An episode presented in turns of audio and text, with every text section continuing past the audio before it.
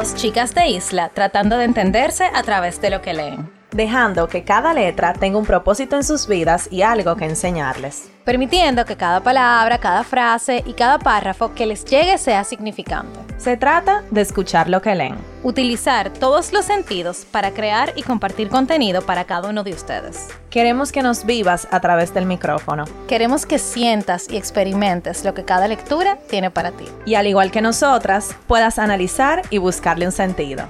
¿Estás escuchando? Letras al aire.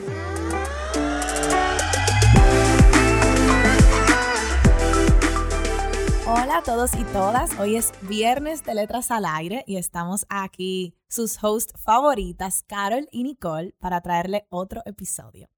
Hola a todos, bienvenidos otra vez a nuestro podcast.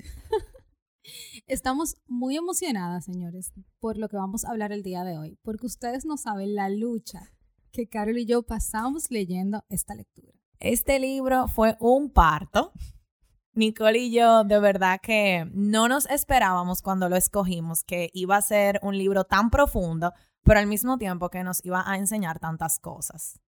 Totalmente. Y bueno, para que entiendan un poco, el libro lo escogimos de una selección que hizo Bill Gates a final del año pasado, de los cinco libros que él se leyó, que no son de ficción, y nosotras no sabíamos cuál elegir, no teníamos ninguna expectativa del libro y decidimos elegir el libro de esta semana, que le daré el honor a Carol para que lo diga.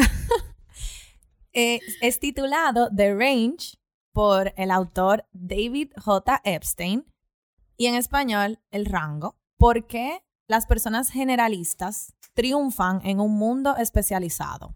El autor de este libro es súper joven, o sea, nosotros no nos imaginábamos que iba a ser tan joven. Para, para la cantidad de cosas que ese muchacho escribió, no, yo juraba que era un señor ya en sus 60, con toda la experiencia del mundo, pero no, mi amor, 40 años lo que tiene. Pero tú sabes qué, ahora diciendo eso, me hace mucho sentido que sea una persona joven.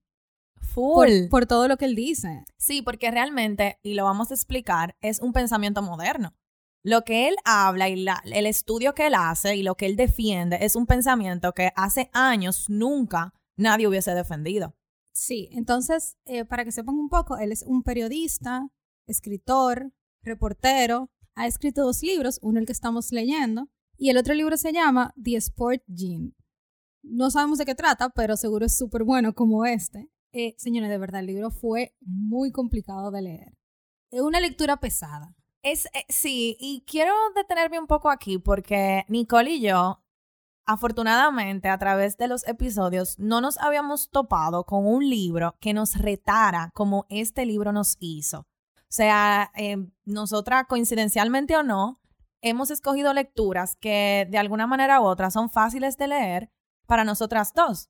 Y em, ayuda de que la mayoría han sido lecturas en español, esta fue en inglés, nosotros hemos leído libros en inglés, pero no como este.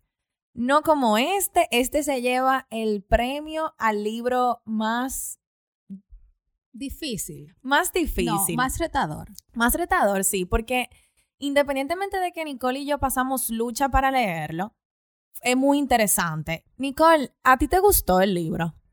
Al final sí, porque lo entendí. Pero en verdad, cuando lo comencé a leer, yo no sabía qué era lo que él me quería decir. Entonces, cuando uno tiene, cuando uno está leyendo un libro, uno está teniendo una conversación con el libro. Y esa conversación yo la tuve al final del libro. O sea, al final del libro yo entendí, ok, esto es lo que él quiere decir. Entonces, el mensaje, al ser tan poderoso, yo creo que él invirtió mucho tiempo en escribirlo de la forma correcta para que al final todo el mundo entendiera. Sí, porque él él habla mucho de, muchos ejemplos. O sea, el libro, eh, o sea, a través de sus páginas, él pone muchísimos ejemplos para nosotros, los lectores, poder entender de qué se trata. Lo cual lo hace más fácil en, ciertos, en cierto modo, pero al mismo tiempo la forma de, de escritura de él realmente es complicada. O sea, no es un libro que nosotros les recomendaríamos de que así, a ojo cerrado a todo el mundo, sino a una persona que de verdad le interesen estos temas y que le vaya a sacar provecho. Es así, totalmente. Entonces, para que hablemos un poco del libro, esto es un estudio que él hace. Y lo que él te dice es, yo quiero que ustedes se despierten, o sea, despierten y abran su mente. Entonces, todos los que nos están oyendo ahora van a abrir su mente a lo que les vamos a decir, porque no, esto no es que lo que él está diciendo es lo que es. O sea, nosotros vamos a hablar aquí de lo que él expresa y lo que él siente. Y no queremos que nadie se sienta ni ofendido, ni que crea que estamos eh, menospreciando su especialización o su carrera. Ni que lo que ha hecho hasta ahora está mal. No hay una forma correcta e incorrecta, sino lo que le funciona a cada quien. O sea, e, esto es sumamente individual. Totalmente. Pero es importante que tomen este punto dentro de su vida. Entonces, nada, abran bien su mente. Básicamente, nuestro autor David expone un estudio que se trata de la diferencia entre la hiperespecialización sobre algún tema o alguna profesión y en contraste con no ser hiperespecializado en algo, sino saber mucho de muchas cosas diferentes. O sea, ser generalista. Exactamente.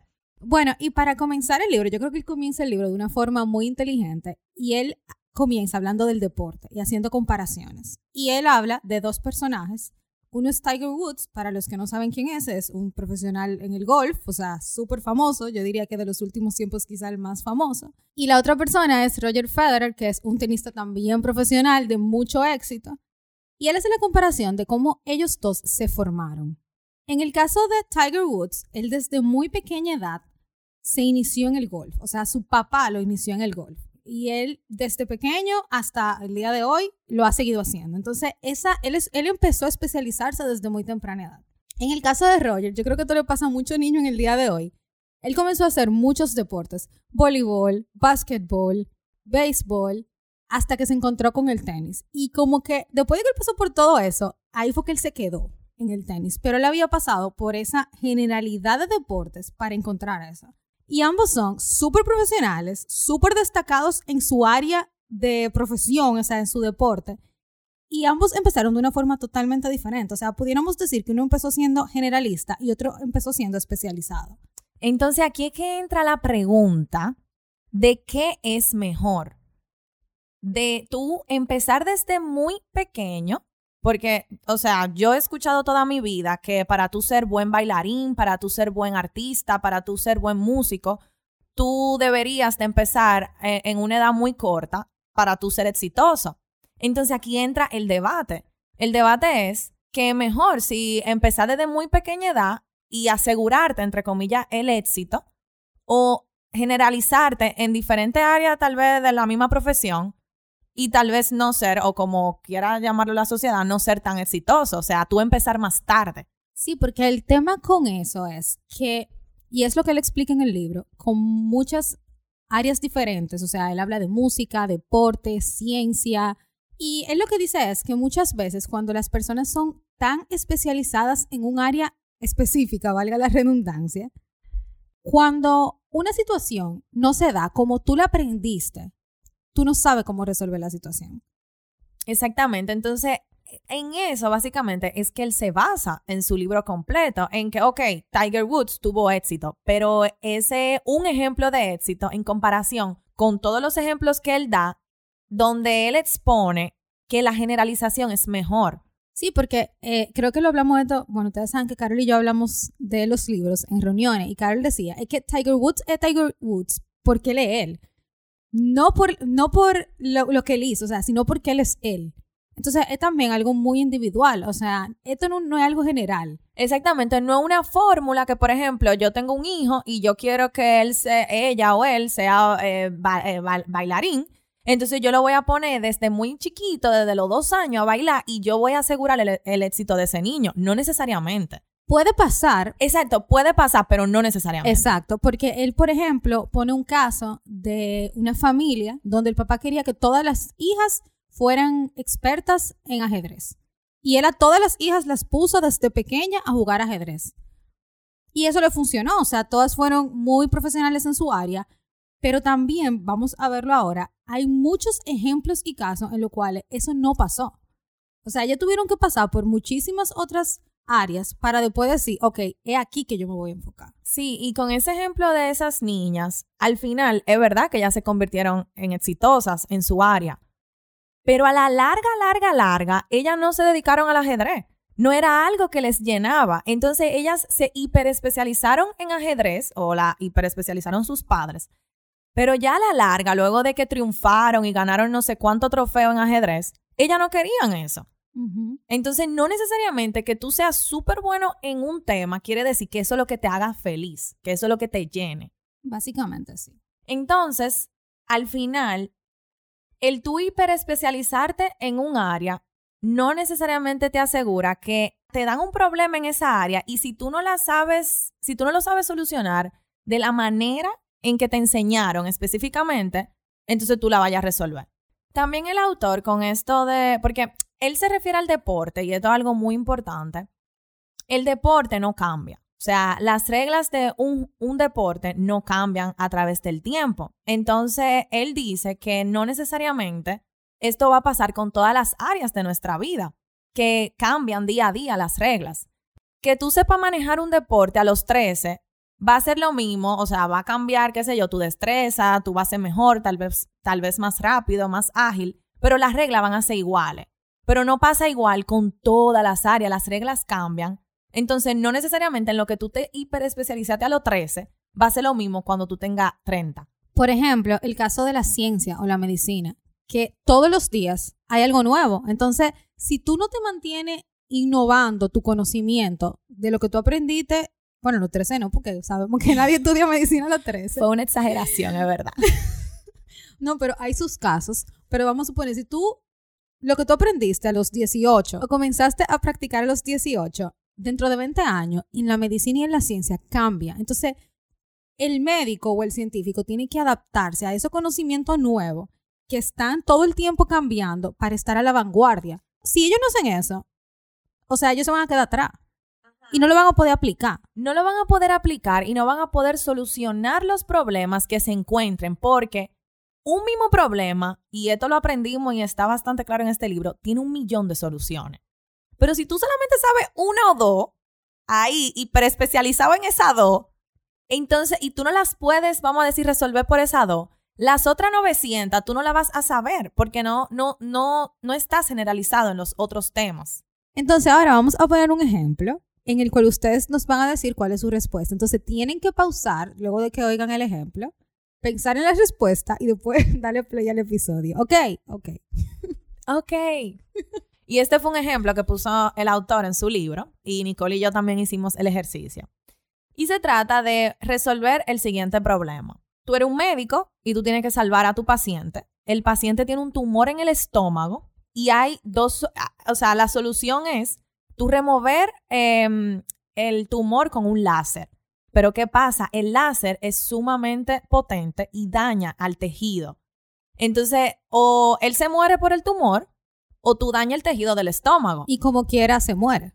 Entonces, él pone este problema y él da, vamos a decir, un, un tipo de solución en otro caso. En una guerra, había un batallón que quería llegar de un lado A a un lado B, pero no podían pasar todos juntos, porque si no, el enemigo los iba a ver y lo iban a matar, pero ellos tenían que llegar al lado B, que era su refugio. Entonces, ¿qué hizo el general? El general lo que hizo es que al mismo tiempo dividió los batallones, o sea, la, las personas de su batallón en diferentes áreas, vamos a decir un círculo alrededor del lado B, y toditos fueron eh, al mismo tiempo, pero de achine. Y, y llegaron toditos juntos al lado B. Esa es la primera, vamos a decir, comparación. Exacto. Y la segunda comparación es que en un incendio había muchas personas tratando de apagar el incendio con agua, o sea, digamos cubetas de agua, vamos a un ejemplo. Y estaban todas las personas echándole agua del mismo lado. Y entonces la solución fue que se pusieron de diferentes lados del donde estaba el fuego. Supongamos que una casa y se está quemando. Se pusieron todas las personas de diferente lado para apagar el fuego y echaron agua al mismo tiempo. Y el fuego se apagó. Esa es la segunda comparación. Entonces, ustedes se preguntarán, ¿qué tiene que ver el problema del tumor en el estómago con estos dos ejemplos? Y entonces, ahora ustedes paran el audio y le buscan la solución al problema. Nos vemos en breve. Nicole, antes de nosotras dar la respuesta, ¿tú lo adivinaste cuando tú lo leíste? Casi, casi. Yo estaba súper cerca. Bueno, yo estaba perdidísima, pero después que nos dije, o sea, que lo leí, yo dije, wow, esto tiene demasiado sentido.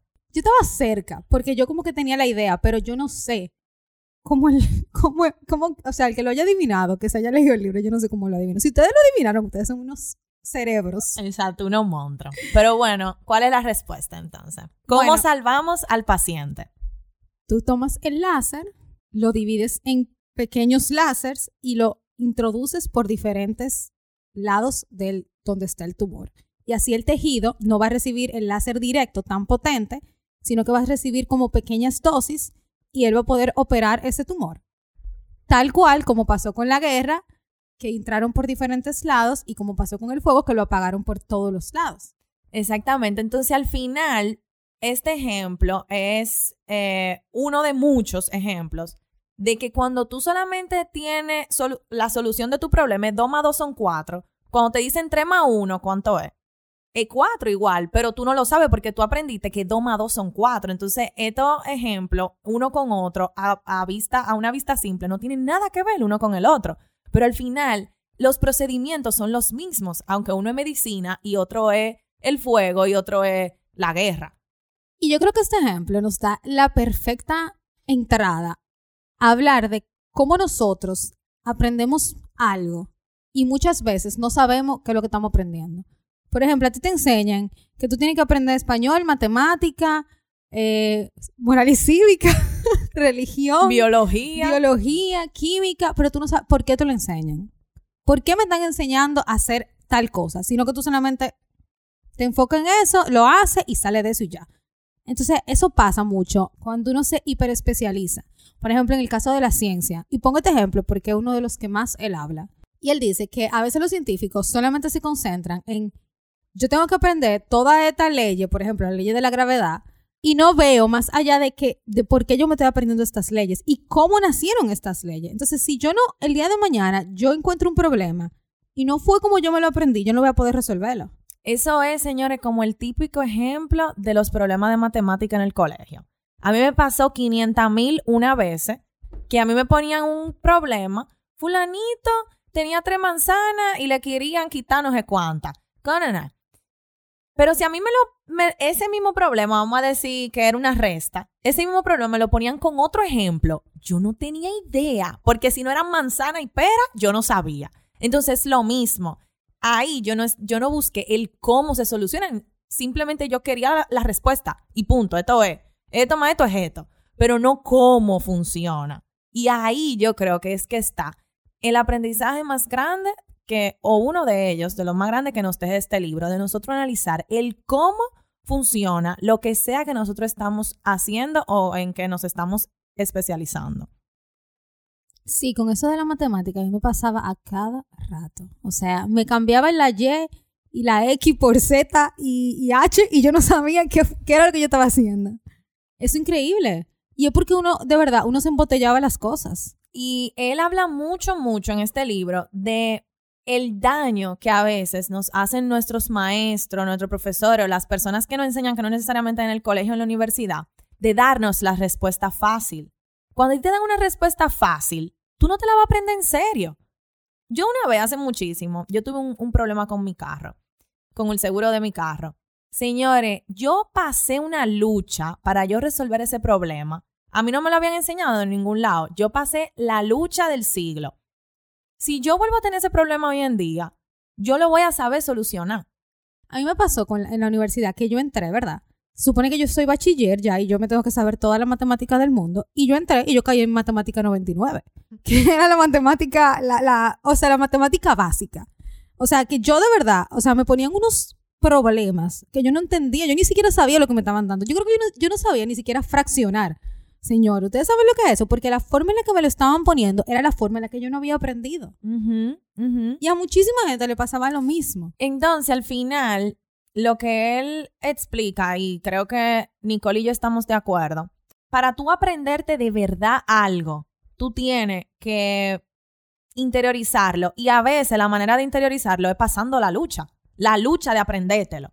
Si tú te lo aprendes fácil, que te lo dijeron en un chivo, o que tú lo leíste, o que el profesor te lo dijo rápido, pregúntatelo mañana a ver si es verdad que tú te lo sabes. No te lo vas a saber Jamás. no te lo vas a saber. Entonces, por ejemplo, con ese ejemplo de mi carro, yo pasé esa lucha tan grande y a mí no se me va a olvidar nunca en la vida lo que yo tengo que hacer si yo vuelvo a chocar mi carro. Y a mí eso no me lo enseñaron en el colegio ni en ningún lado, que tú tenías que hacer con lo seguro. de los carros. Eso no lo enseñan en ningún lado y deberían dar una materia de eso. Exacto, una materia de seguro de vida, de carro y de todo el mundazo. De bancos. Exacto. Somos financieros. Pero tal vez me lo hubiesen enseñado en el colegio y yo, por salir del paso, me aprendo la teoría y en la práctica me vuelvo un etcétera. Bueno, mira, a mí esa matemática no me entró después de pasar las tres, las tres matemáticas de la universidad. Eso no me entró por parte, pero la pasamos, señores. Tú sabes ahora tú diciendo eso. La, los estadounidenses, ellos restan y suman de una manera al revés a nosotros. Sí, súper difícil. Entonces, puede ser, yo no soy para nada buena en matemática, puede ser que a mí me pongan una resta de ese, de, en esa forma y yo no te la sepa hacer. Es que yo, mira, yo tenía una amiga que ella venía de un colegio bilingüe y ella intentó hacer, o sea, como que ella me enseñó cómo se hacían las, las sumas y yo de verdad no sabía. O sea, yo decía, pero ¿qué es lo que tú estás haciendo, mija? ¿Qué es eso? Y al final es la misma solución. Lo que está cambiando es la forma en que tú lo estás solucionando. Claro. E- Entonces, eso es como un ejemplo más aterrizado a lo que estamos hablando y a lo que explica este libro. Sí, y otra cosa que se toca en el libro es en el ámbito de la música.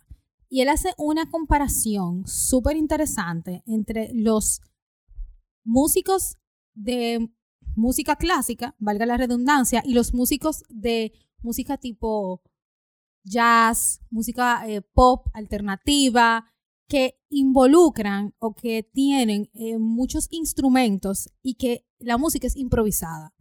O sea, cuando hay un músico de música clásica, esas personas se pasan semanas estudiando una partitura. O sea, semanas, meses estudiando una partitura que hizo Mozart. Y él, y él pone el ejemplo de él. O sea, son compositores tan genio, porque, o sea, ellos, son, ellos eran unos genios. Mozart era un genio. Pero no Mozart la para. No, mentira. No. Ay, Dios. Mozart la... Mentira. eh, Mozart la para a mí me gusta pila. No, no, no. No, no, no, no Mozart la para. Estamos hablando de, de otros tiempos. Mozart, Mozart ni pensaba en nacer cuando eso. Pero, o sea, que eran unos genios y que escribieron magníficas piezas. Y se pasa, o sea, tú te pasas, ellos se pasan, esos intérpretes, semanas y meses estudiando y queriendo ser como Mozart. Y eso a veces, ¿qué, qué hace? Que tú te pierdas y tú no encuentres lo que él dice, tu sonido. Cuando tú improvisas, cuando el músico improvisa, el músico encuentra este, este ritmo me gusta, o sea, esto es lo que yo quiero tocar. Mm, Yo quiero tocar esto, yo quiero hacer esto. Pero cuando hay una persona de música clásica, es más difícil, no es que no se puede, o sea, no estamos diciendo eso, pero es más difícil tú encontrar tu armonía, tu sonido, tu tono.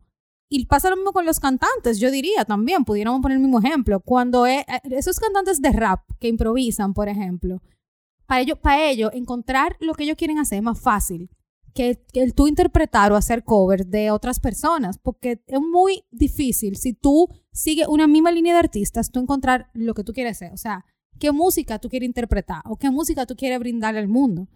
Ajá. Y ahí mismo está la diferencia en tú aprender rápido y tú aprender lento. Que yo creo que ahí resume esto último que estábamos hablando. Tal vez a los ojos de la sociedad, de tus padres, de quien sea, tú aprendes rápido, te convierte en el genio, te convierte en el más inteligente, el que saca mejores notas. Pero a la larga, señores, y esto, él pone muchísimo ejemplo en el libro, de que no necesariamente es así. No estamos diciendo que todos es, que todo es así. Estamos hablando de la generalidad. A la larga, tal vez tú aprender algo lentamente, que te dé trabajo, que te dé lucha, que tú tengas que volver a repetirlo y repetirlo y volver a aplicarlo. Y mejor que tú aprendete algo rápido y que tal vez en tres semanas, en un mes, un año, tú no sepas hacerlo. Por ejemplo, eso es cuando tú montas bicicleta. Quien aprende a montar bicicleta, lo trayó ni esto y que lo otro. Yo me traía muchísimo montando bicicleta y yo tenía como dos años sin montar bici. Y yo agarré una bicicleta hace un tiempo y aunque me dio un poco de trabajo al principio, ya yo sabía montar. Eso es lo mismo que la gente que monta patines. Tú te lo aprendes y te da tu trayón y, y sigue, y te levanta y sigue y sigue. Pasaste tu lucha, pero ya tú aprendiste para siempre. Sí, yo quisiera decir lo mismo con la gente que maneja, pero es que aquí manejamos tan mal. Bueno, pero ya eso... Pero, o sea, pero aplicándolo en un ámbito general, el que aprende a manejar, eso no se olvida. O sea, bueno, todo el mundo que estuvo en pandemia, que fue todo el mundo, valga la redundancia, que duró mucho tiempo sin tomar su vehículo, ustedes duraron meses quizás sin montarse en un carro y prenderlo. Y cuando tú lo aprendiste, tú sabías manejar. O sea, tú sabías los cambios y tú sabías qué acelerar y frenar. O sea, que es lo mismo también. Básicamente, nosotros estamos en un mundo que todos los días nos exige dar la milla extra. Y nos dice, el mundo hoy es de esta manera y mañana es de otra manera. Entonces, a veces la, la experiencia, el tú tener experiencia en algo, por ejemplo, el caso de Carol, Carol se sabe su vaina de seguro. Y el día de mañana el seguro le cambia las reglas del juego a Carol. Y ella va a tener que aprender desde cero ese proceso que ella tuvo que pasar con su carro otra vez. Entonces, a veces, la experiencia que tú tienes no es la que te va a sacar a ti del problema, sino el tú enfrentarte a, a, esa situación y decir, ok, ¿cómo que yo lo voy a resolver? En el momento que pasa. Exacto. Carol ya teniendo, por ejemplo, experiencia quizá con otras cosas, uh -huh. porque quizá ella pueda aplicar algo que ella aprendió de otro lado. Sí, y eso me trae a um, un ejemplo que eh, habla nuestro autor en el libro de una compañía, no, no recuerdo el nombre, pero esto es real, de una compañía que contrata personas. Bueno, por ejemplo, yo soy una empresa grande, qué sé yo, Pepsi, y yo tengo un problema que no, que no le encuentro solución. Entonces yo contrato a esa compañía y lo que esa compañía hace es que busca personas de diferentes profesiones que no tienen una que ver con la otra y busca eh, para que esa persona la solucione. Y pasa siempre, o sea, los ejemplos que él dio se ve clarito, de que, de que personas que no tienen nada que ver con el problema dado, que su profesión es otra cosa, solucionan el problema de la compañía grande. Porque tú lo estás viendo desde afuera y no desde adentro. Entonces, desde afuera tú lo puedes ver como más amplio. Tú puedes ver, ok, eh, tal vez no, no son los mismos productos o no es el mismo proceso, pero al final eh, es la misma forma de solucionar el problema. Sí, entonces ya llegando a este punto podemos decir que tú tienes dos opciones, o ser generalista o ser hiperespecializado. Y si tú te sientes que tú estás ahora mismo siendo hiperespecializado y tú tienes tiempo de decir que tú puedes cambiar tu decisión, esa es la mejor decisión. Ojo, si tú no estás feliz con lo que tú estás haciendo, porque al final del día lo que tú tienes, lo que tú hagas con tu vida en cualquier ámbito te tiene que traer felicidad, o eso es lo que buscamos, que nos traiga felicidad, satisfacción, plenitud. Totalmente, o sea, que te haga feliz. Entonces, ¿qué él dice? Él habla de que es muy importante, o de que es de valientes, mejor dicho, el tú renunciar a algo al momento que esa, que esa chispa se despierta en ti. Y, y yo creo que, que aquí debemos detenernos y pensar, wow, pero entonces yo voy a renunciar a esto que yo tengo tres años fajándome y me quedo un año. O, ten, o voy a renunciar a este trabajo que tengo cinco años, pero ya no me llena. O voy a dejar mi carrera que tengo ya cinco años de graduada, ya hice una maestría, quiero hacer un doctorado, pero esto no es lo que yo quiero hacer, porque a mí lo que me gusta hacer es otra cosa. Pero, y tú tomar esa decisión es algo sumamente valioso para tu futuro. Y eso es lo que él explica aquí. Por eso es que es de valiente. Entonces, al final, hay una frase muy famosa que dice, los ganadores nunca renuncian. Pero eso no es verdad. O sea, esa frase queda totalmente descartada en este libro. Los ganadores sí renuncian cuando tienen que renunciar. Porque no es verdad, señores, que desde los 10 años tú vas a ver y que lo que tú quieras hacer cuando tú tengas 60. A los 10 años tú no sabes nada. Eso es lo primero. Tú nada más sabes que hay Barbie y hay carrito que corren. ya. Pero vamos a poner una edad un poquito más adel adelantada, los 18. Que cuando tú tienes que escoger tu carrera de la universidad, en la mayoría de los casos. Y, y, mucha gente tiene la oportunidad, porque realmente es una oportunidad, de tomar un test de, de elección de carreras y te da todas las opciones, pero, o sea, las opciones son 25, el test te da 10 y de esas 10 tú tienes que elegir una. A una edad que tú no sabes bien quién tú eres ni siquiera. Tú sabes que a mí me definió mucho la universidad. O sea, yo diría que, esto soy yo súper cliché, pero es la universidad, o sea, esos cuatro años fueron los mejores cuatro años de mi vida, porque yo de verdad aprendí lo que yo era, o sea, quién yo era, y es por la independencia que tú tienes. Entonces a ti, a un carajito, que no tienes que pagar un peso en tu casa, que no sabe lo que es la responsabilidad, que no sabe lo que tiene que pagar deudas, te están diciendo que tú tienes que elegir una carrera y tú comprometerte a esa carrera por cuatro años y después de eso salir a trabajar. O sea, señores, eso es difícil. Eso es difícil. Tú sabes que a mí me pasó en la universidad, cuatro meses antes de entrar, yo no sabía que yo iba a estudiar. Yo te, o sea, yo pasé de que quería estudiar medicina, publicidad, comunicación, o sea, yo pasé de, de querer administración, también mercadeo, porque yo realmente no sabía.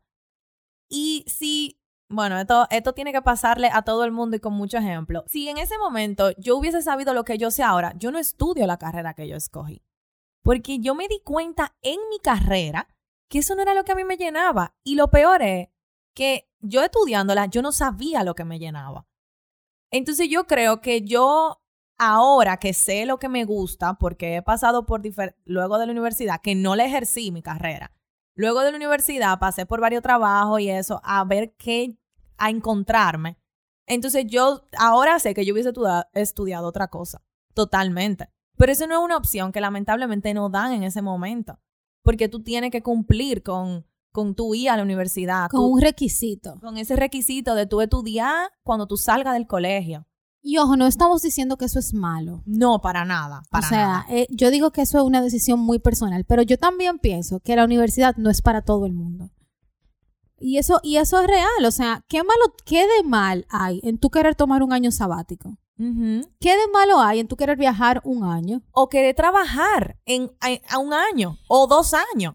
El, problema con eso es, y, me da mucha risa porque hay mucho meme con eso, de que eh, los trabajos te exigen que tú tienes que tener cinco años de experiencia y tú lo que tienes son 18. Pero para tú, para tú tener experiencia, entonces tú tienes que estar graduado. Porque si tú no estás graduado, no te dan el trabajo. Entonces, es como que una cadena de cosas que si tú no ingresas a la universidad, tú sabes, la gente piensa, si yo no ingreso a la universidad y no me gradúo, no me van a dar trabajo. Exactamente, sí, lamentablemente eso en la mayoría de carreras es así.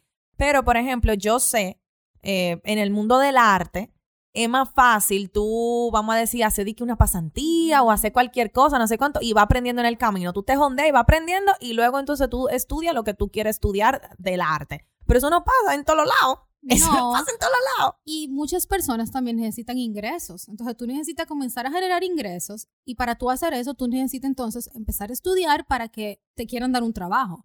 Entonces al final todo es un círculo, es una cadena que uno lleva a la otra y uno lleva a la otra. Por eso dijimos al principio que nos hizo sentido que este autor fuera tan joven. Porque una gente, una persona de, de una edad ya más avanzada que tiene, vamos a decir, la mente cuadrada, que las cosas son así, y punto. No va a pensar esto, no va a ampliar eso. Y creo que se necesita, vamos a decir, em, un camino recorrido de, ver estos ejemplos y ver que, que, realmente no funciona para la mayoría de personas eh, lo que está establecido en la sociedad. Para tú poder escribir un libro de esto y convencer a, las personas que lo leen. Y ojo, hay muchas opciones. Por ejemplo, eso de los test. Son buenos, señor. El test para tú saber en qué tú eres bueno. valga la redundancia. Eh, o cuál pudiera ser tu carrera fin, son buenos. También hay personas que eh, se dedican a la orientación vocacional y eso también es valiosísimo. El tú poder tener la oportunidad de que una persona te diga, bueno, mira, como a ti te gusta esto, tú pudieras hacer esto.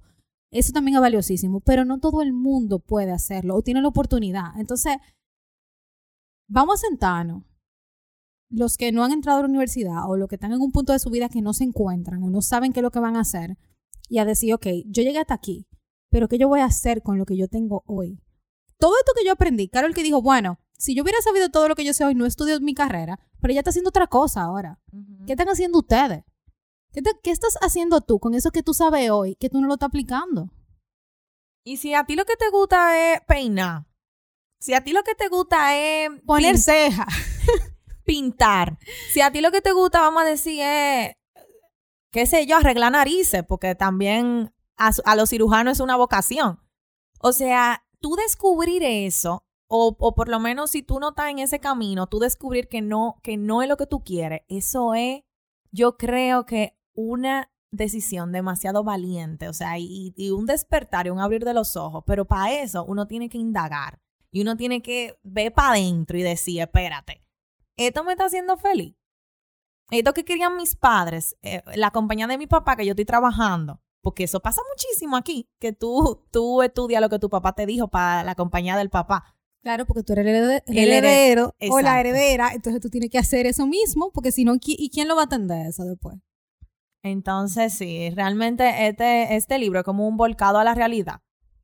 Y tú detenerte a pensar, si lo que tú estás haciendo, sea en es- especializándote o no en algo, es lo que tú realmente quieres hacer con tu vida. Y un ejemplo muy claro que él pone de eso es, por ejemplo, la gente que va al Army en Estados Unidos. A todo el mundo, o bueno, a gran parte de las personas lo llevan a enlistarse. Y muchas personas lo hacen porque quieren. Entonces, vamos a hablar del caso de las personas que se ponen en el Army porque quieren. Y él dice que los que tú, tú vas viendo como que comienzan 300 y pasan seis meses, que creo que son los seis meses más difíciles, y quedan como 150. y pasan seis meses más y quedan 90. y terminan, eso no sé, no sé cuánto tiempo es, son, cu- cuánto tiempo que tú duras, no sé, en la carrera, vamos a poner que son cuatro años. Y, y se gradúan 50 de esos 300 que comenzaron. Entonces, lo que dice es que esas personas que se retiraron antes de tiempo, o sea, en esos seis meses, esos son los valientes. Que dijeron, no, no, no, espérate, esto no es para mí. Y él entrevista a un soldado y, y el soldado lo que dice es, de verdad, de verdad, yo no me fui por orgullo. Yo no me fui del, de- del ejército porque yo me propuse eso terminar y terminarlo, pero no es lo que a mí me llena hoy. Y que si tú renuncias en el ejército, Eso- tú eres un perdedor. Eso sea, es muy mal visto. Eso es muy mal visto. O sea, tú no eres lo suficientemente fuerte. Tú, Lo- esto no es para ti. O sea, tú lo que eres un mamita. Tú no eres valiente, tú no vas a defender tu, tu país. Pero señores, eso no es para todo el mundo. Eso no es para todo el mundo. Y tú sabes que quizás esas personas que están en el Army, no, no sé, aquí teorizando, pueden ser muy fuertes en cuanto a aguantar ese tipo de cosas, pero tú lo pones en otras situaciones, lo sacas de esa caja de Pandora en la que ellos están y no, no saben resolver otra cosa. Ujú, ujú. Son muy independientes, se saben manejar en situaciones difíciles y así, pero tú lo pones en otra cosa, por ejemplo, en algún tema de sensibilidad y no saben reaccionar. Entonces quizá puedan ser muy fríos y, y cuando traten con una persona que sea sensible no la saben manejar. Pues eso pudiera ser un caso. Entonces, es eso, al final es lo que te convenga a ti. Entonces, al final, tú renunciar a algo que no es para ti, es lo mejor Es que- para ti. es para ti. Es lo mejor que tú pudieras hacer. Y asimismo, eh, él también, el autor, da soluciones o maneras para tú no caer en esta cadena o en este círculo vicioso. Y es el tú permitirte desarrollarte en diferentes áreas, aun cuando esas no sean tu área, tu área de expertise. Nosotros tenemos una amiga que eh, es el ejemplo perfecto de esto. Ella es publicista y se especializa en diseño gráfico. Señores, y ella en su tiempo libre vende helados. No vende, no. Porque vende, hace cualquiera. Ella hace helados. Ella hace helados muy ricos. Y muy buenos, por cierto. Exactamente. Entonces, eh, eso fue, ella desarrolló eso, se desarrolló porque ella siempre le ha gustado la cocina, pero que tú no tienes que ser chef, por ejemplo. Entonces, ella siempre le gustaba la cocina y ella dijo, bueno, pues déjame hacer eso. Ella empezó con galletica, no sé qué, qué, bla, bla, y ahora ella lo que hace, se especializó en helados. Pero ella en su profesión, o sea, en su 8 a 5, lo que hace es diseño gráfico. Entonces, eso es una solución bastante buena para tú, vamos a decir, salirte de tu zona de confort. Y tú sabes que le ayuda también mucho a eso. El tú leer cosas que estén fuera de tu área. Por ejemplo, nosotros, señores, con el podcast tratamos de traer. Mi amor, pero nosotros somos un ejemplo. Claro, pero déjame darle la payola. Ahora yo pinchando. Nosotras tratamos de traer lecturas diferentes para no caer en lo mismo. O sea, no- bueno, señores, lo que estamos hablando hoy, que para nosotras fue un parto, es algo totalmente diferente a lo que habíamos hablado. Po- porque de eso se trata. O sea, nosotras queremos que todo el mundo se pueda identificar con este ambiente que hemos creado, con esta comunidad que queremos crear. Y es el perfecto ejemplo. Yo soy abogada. O sea, yo nunca me imaginé que yo iba a estar delante de un micrófono hablándole a nadie. Carol tampoco. Yo para nada, o sea, yo toda mi vida he tenido pánico escénico. Y esto, y hacer este podcast con Nicole es salir totalmente de mi zona de confort. Y nosotras de 8 a 5 o de 8 a 6 o de 8 a 3 somos otras personas. Pero en nuestro tiempo libre estamos leyendo, dando página para la izquierda, para estar aquí el día. Y de hoy. hablando por un micrófono. Exacto, para no caer en esa hiperespecialización. Porque quién sabe lo que salga de aquí. ¿Quién sabe? Quizá con un libro yo agarre y, y diga, no, yo lo que quiero es hacer galletica. O yo lo que quiero irme para la luna. ¿Tú te imaginas? Uno no sabe. Es, es totalmente, entonces es, Es, eso. es el tú abrirte a, a esas nuevas experiencias. Como dice la frase más cliché del mundo, expande tus conocimientos. O sea, literalmente es eso.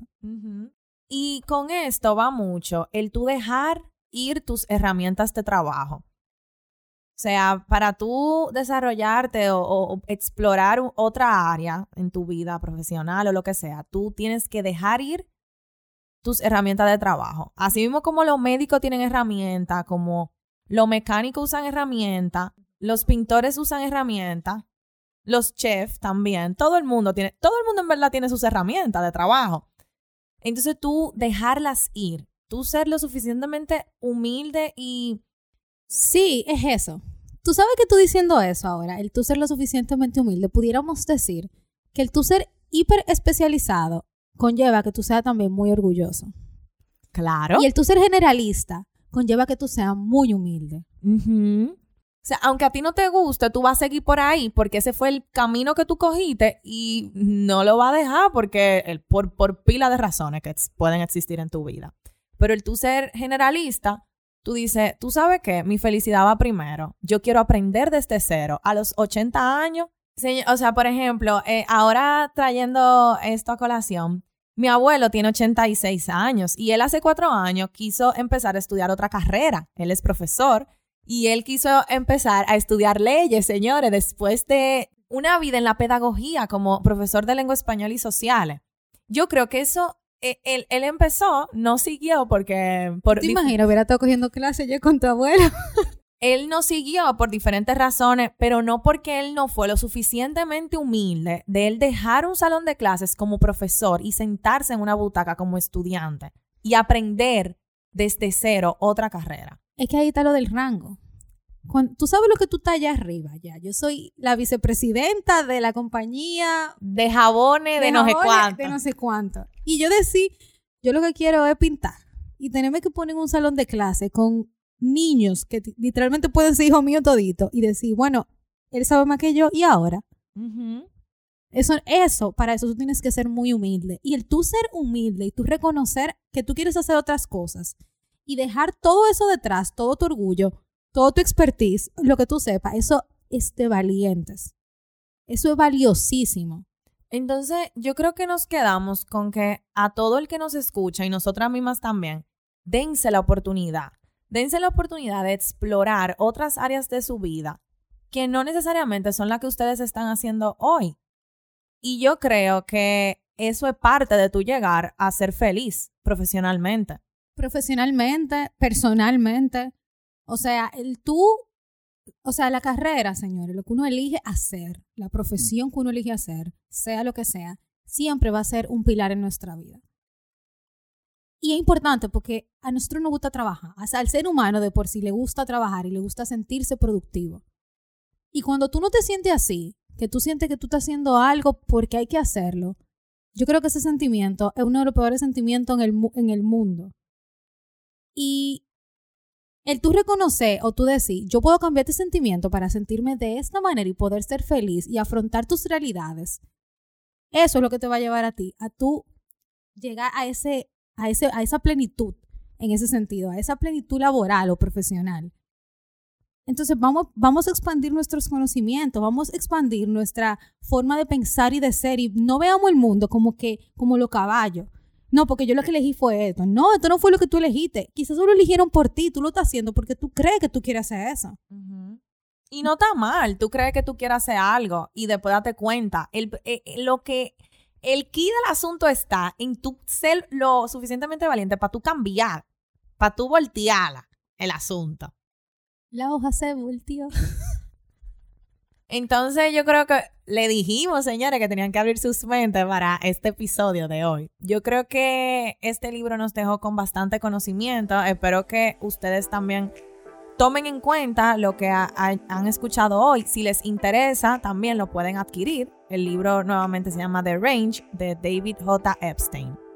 Así que ya saben, nos pueden seguir en nuestras redes sociales como arroba letras al aire y suscribirse en nuestro newsletter en el link de nuestra bio donde vamos a estar compartiendo todo lo que hablamos hoy y lo van a tener por escrito que tal vez para ustedes sea más digerible. Entonces nos vamos con una última pregunta. ¿Quién tú eres? ¿Un hiperespecializado o un generalista?